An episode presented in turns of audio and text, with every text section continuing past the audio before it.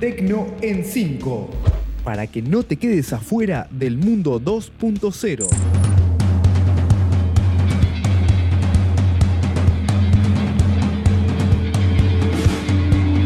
Bienvenidos a Tecno en 5, donde te cuento 5 noticias de tecnología en 5 minutos. Mi nombre es Gastón Marí y hoy vamos a hablar de la neutralidad de la red que está en peligro, el cumpleaños del mensaje de texto, el Mundial de Rusia en 4K, la nueva función del asistente de Google y la robot humanoide que quiere formar una familia. Así arrancamos.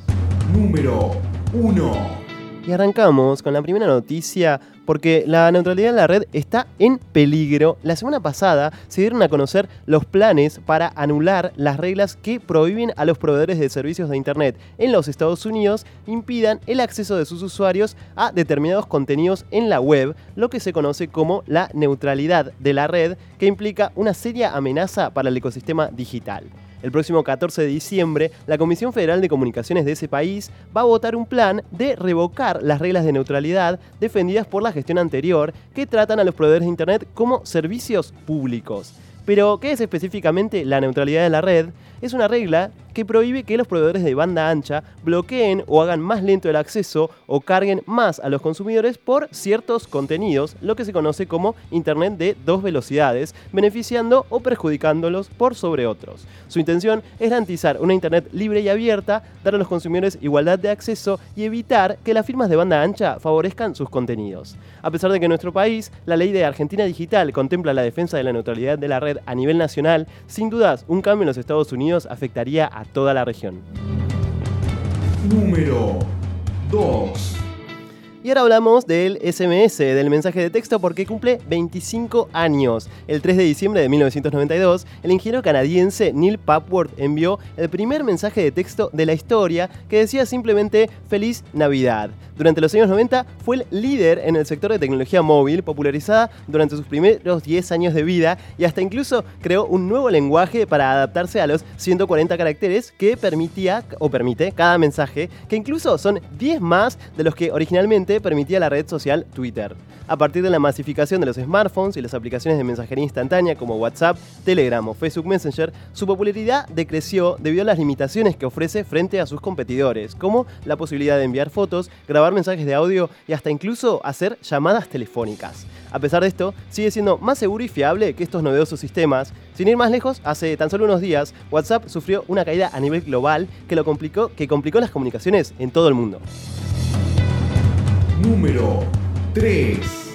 Y ahora hablamos del Mundial, porque DirecTV va a transmitir el Mundial de Rusia en 4K Ultra HD. Hace tan solo unos días se conocieron cuáles van a ser los equipos participantes de cada uno de los grupos del Mundial de Rusia del año próximo y DirecTV aprovechó la ocasión para anunciar que transmitirá los 64 partidos del evento deportivo más importante del mundo en resolución 4K para América Latina. La tecnología 4K consiste en una mejora en la resolución de la imagen que cuadruplica la ofrecida por la alta definición y alcanza los 3840 por 2160 píxeles. La señal se recibirá directamente desde Moscú vía fibra para después ser procesada y subida a uno de los satélites y ser transmitida en 4K. Los partidos estarán disponibles en todas las plataformas tales como televisores, computadoras y dispositivos móviles y se podrán disfrutar en 4K en Argentina, Chile, Colombia, Ecuador y Perú. Número 4. Y ahora hablamos del asistente de Google que nos va a ayudar a encontrar plomeros y electricistas solamente con nuestra voz. Una de las novedades que presentó la compañía esta semana es la de poder encontrar servicios locales como plomeros, electricistas y limpieza a nuestro alrededor. Y es un servicio que se suma al asistente de voz de Google que ya viene incorporado en los smartphones Android con el que podemos manejar el teléfono solamente con nuestra voz para realizar llamadas, enviar mensajes o poner nuestra canción favorita. En este caso va un paso más allá. Pero ¿cómo funciona? Se activa solo con pronunciar la frase, por ejemplo, OK Google encuentra un electricista y es allí cuando el asistente nos hará una serie de preguntas para poder ofrecernos el servicio que más se ajuste a nuestras necesidades. Como toda nueva función de la plataforma, por el momento solamente está disponible para los Estados Unidos, pero seguramente llegará a nuestro país muy pronto para facilitarnos la vida. Y vamos con la última, vamos a hablar de Sofía, la robot humanoide que quiere formar una familia.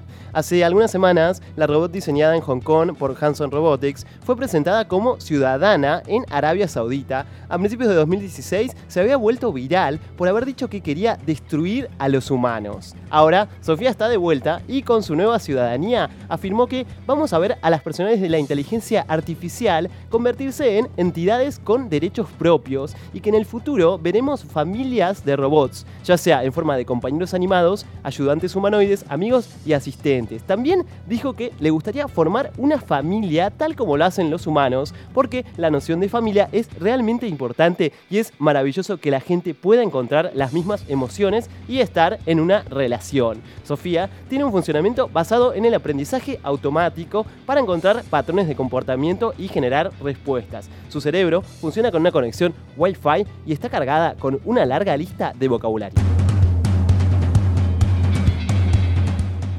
Los espero la semana próxima con más novedades de tecnología.